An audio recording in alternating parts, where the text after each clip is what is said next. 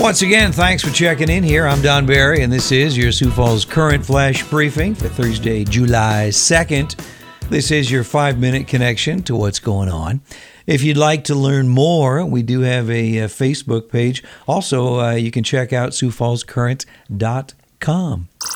Our weather forecast here is uh, very simple, just like myself. Uh, sunny, 90 for a high today, same story tomorrow. Then for the weekend, for the 4th and 5th of July, partly cloudy and 90 for a high both Saturday and Sunday. Our music flashback song hit number one on this day back in 1974. Wow, 46 years ago. So I'd like to know where you got the notion. Said I will name the artist and title in just a bit here. On our celebrity birthday list for July 2nd, ah, oh, I love this song.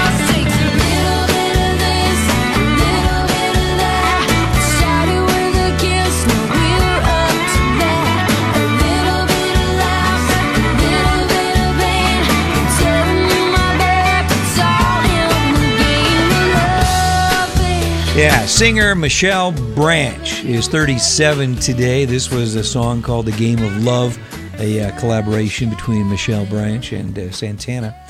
Producer, writer, actor, comedian Larry David is 73 today. Lindsay Lohan, 34. Ron Silver, 62. And one of my favorite journalists, I love this guy, Keith Morrison, is 73 today. Well, looking back on this day in history, Butch Cassidy and the Sundance Kid robbed a train in Wagner, Montana on this day in 1901. They uh, came away with $40,000 in 1901. That was a lot of dough. Amelia Earhart and Fred Noonan disappeared over the Pacific Ocean on this day in 1937. In 1955, the Lawrence Welk Show premiered on ABC TV. You may know that he is from Yankton, South Dakota. Sam Walton opened his first Walmart store on uh, this day in 1962. He opened it in Rogers, Arkansas. In 1979, the Susan B. Anthony dollar was issued. It was the first coin to honor a woman. Remember the comedy film Airplane, starring uh, Robert Hays and Julia Hagerty? That premiered on this day in 1980. Venus Williams, on this day in 2005, won her third of five Wimbledon singles titles. And one year ago today, in 2019, there was a total solar eclipse over China and Argentina. In the national headlines here, President Trump continued to push back against a bombshell New York Times report that Russia allegedly offered bounties to Afghan militants for killing U.S. soldiers, and that Trump had been briefed on it but did nothing.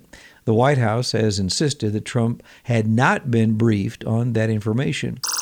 Well, Seattle police have retaken the East Precinct Station House after clearing out the protest area known as the Capitol Hill Organized Protest, or CHOP, making more than a dozen arrests after Mayor Jenny Durkan uh, declared the gathering an unlawful assembly following two fatal shootings. Actor Terry Crews is once again under scrutiny for comments he made amid the ongoing Black Lives Matter movement. The America's Got Talent host shared a tweet on Tuesday saying that the value of black lives should not be placed higher than other races as the movement continues. Crews wrote, We must ensure Black Lives Matter does not morph into Black Lives Better.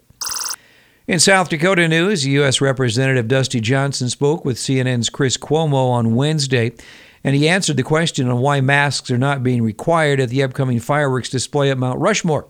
Johnson said, and I quote, I think the people at Mount Rushmore should wear a mask, but we have had this argument time and time again.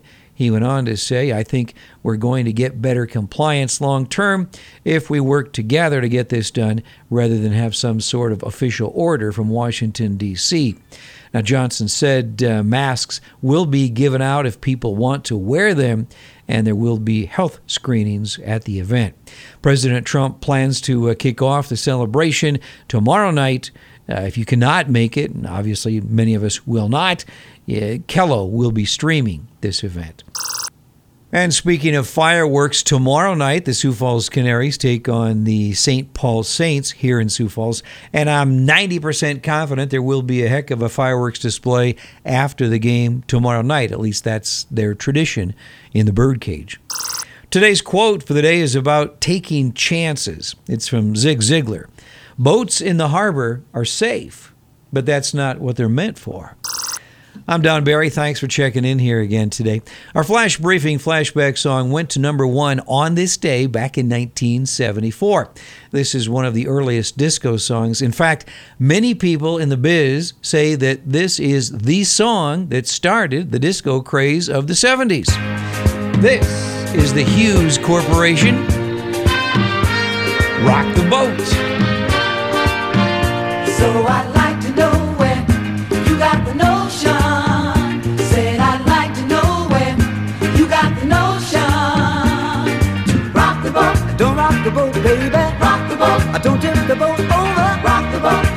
the boat, baby.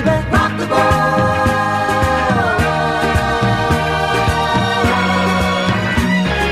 Ever since our voyage of love began, your touch has thrilled me like the rush of the wind, and your arms have held me safe from a rolling sea.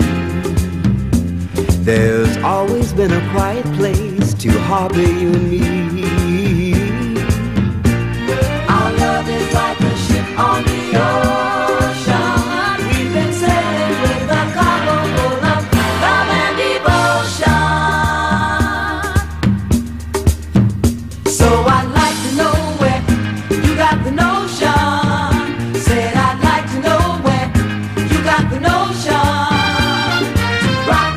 Don't rock the boat, baby. rock the boat, Don't tip the boat over. rock the boat, Don't rock the boat, baby. rock the boat.